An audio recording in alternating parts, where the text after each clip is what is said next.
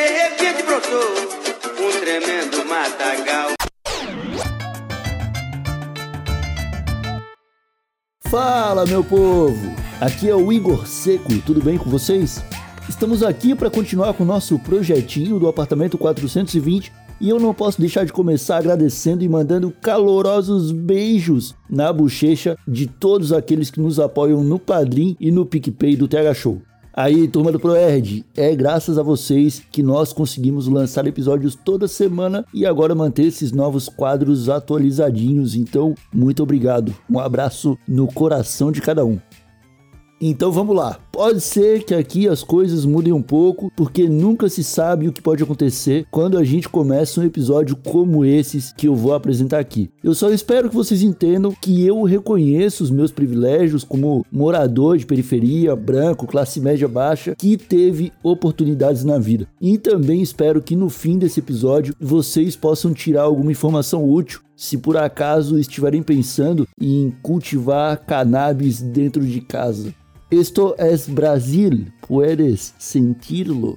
Vou falar para vocês uma parada que eu já ouvi alguns advogados, mais de uns advogados, dizendo e talvez eu pareça muito burro. Então, por favor, pesquisem ou conversem com pessoas capacitadas que possam explicar melhor sobre as coisas que eu vou dizer por aqui. Mas existem algumas leis no Brasil que dizem, por exemplo, que a polícia não pode entrar na sua casa se não tiver algum motivo aparente para isso. Tipo, os caras só podem entrar na sua propriedade se houver alguma denúncia de crime ou se tiverem uma ordem judicial para isso.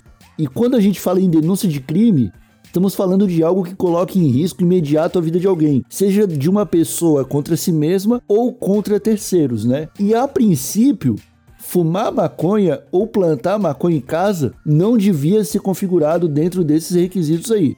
Exemplo, você já viu aquele vídeo do maninho com a camisa do Palmeiras fumando um beck dentro da garagem de casa, com um portão trancado, e aí chegam dois policiais e começam a ameaçar ele, falando que ele vai ser preso, que ele não pode fazer isso, que ele tá fora da lei, mas aí os caras têm que sair dali porque eles não podem fazer muita coisa? A regra devia ser de que a polícia não deveria fazer nada disso mesmo. O carinha não tava fazendo mal para ninguém, também não ia testemunhar contra si mesmo, ele não tava vendendo droga e nem estava oferecendo maconha para ninguém. Naquele caso, os policiais fizeram o que podiam fazer. Nada. Beleza. Eles xingaram e ameaçaram o cara, que é o mínimo que se espera da polícia, mas foram obrigados a seguir com a vida e ir arrumar encrenca em outro lugar, já que ia ficar muito feio quebrar o portão da casa do cara por causa de um baseado, né? Porém, bastava alguém alegar algum crime maior e aquele vídeo teria acabado de uma forma completamente diferente.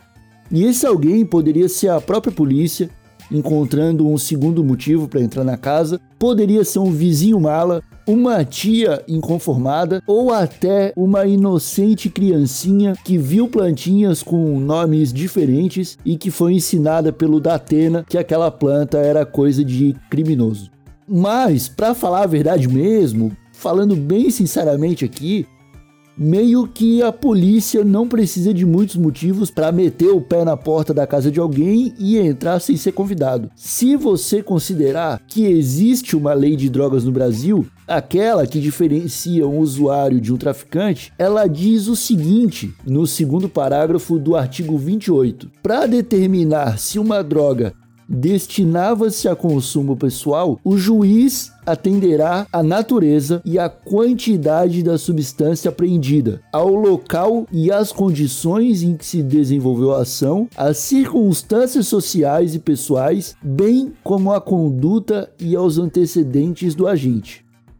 Isso supostamente quer dizer que, por causa do aos locais e às condições em que se desenvolveu a ação e as circunstâncias sociais e pessoais, entre aspas, né? A polícia sempre estará pronta e disposta para entrar na casa de um maconheiro. Basta que esse maconheiro seja morador de periferia ou de um conjunto habitacional. Para você entender melhor, tem casos em que a polícia passou na rua, sentiu o cheiro de alguém fumando maconha e isso já foi suficiente para invadir uma casa dando voz de prisão.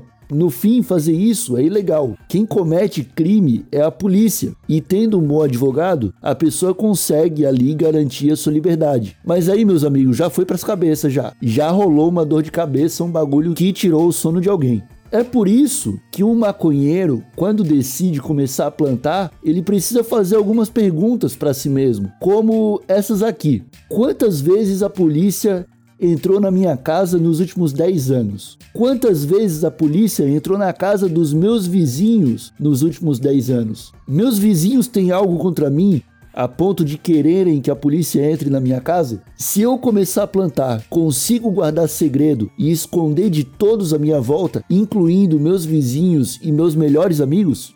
Porque vamos imaginar aqui uma situação hipotética onde alguém decide plantar maconha e começa a criar 10 pezinhos lindos dentro de casa. Aí vai um vizinho maluco e denuncia. Ele viu os pezinhos pela janela e chamou a polícia. A polícia, meu irmão, já vai chegar estourando o seu portão, velho. Já era, deu ruim. Ou imagine ainda que você tem um amigo que frequenta a sua casa e que ele sabe que você planta. Aí, esse seu amigo foi fazer um corre numa biqueira e foi pego pela polícia na rua levando 25 gramas de prensadinho no bolso. Aí a polícia vai lá, né? Fala para ele que ele tá liberado se disser onde foi que ele arrumou aqueles 25 gramas. Na pressão, querendo se livrar da polícia sem arrumar treta com um traficante de verdade, ele aponta o seu endereço, o grande amigo que ele sabe que planta maconha. E aí, o que, que vai acontecer contigo? Nessas duas situações, a polícia entrou na sua casa viu lá os seus 10 pezinhos crescendo e agora você precisa responder outras perguntas, cara. E aí, você tá plantando para vender? Que provas você tem para mostrar para mim que não tem intenção de vender isso que você tá plantando? Ah, é uso medicinal? Me prova que é uso medicinal. Cadê a tua prescrição médica, meu velho?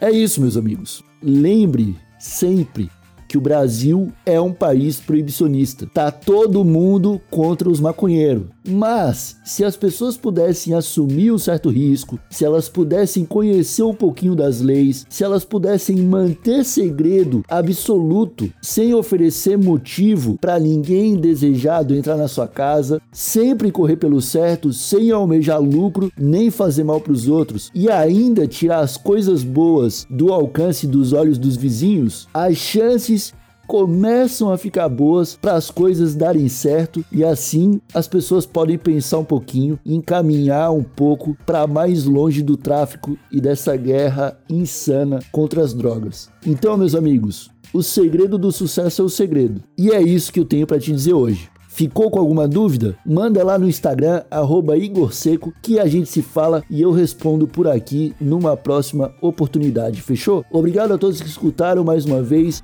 Obrigado a todos que apoiam o projeto do TH Show. Nós nos falamos na semana que vem. Um abraço bem apertadinho e tchau!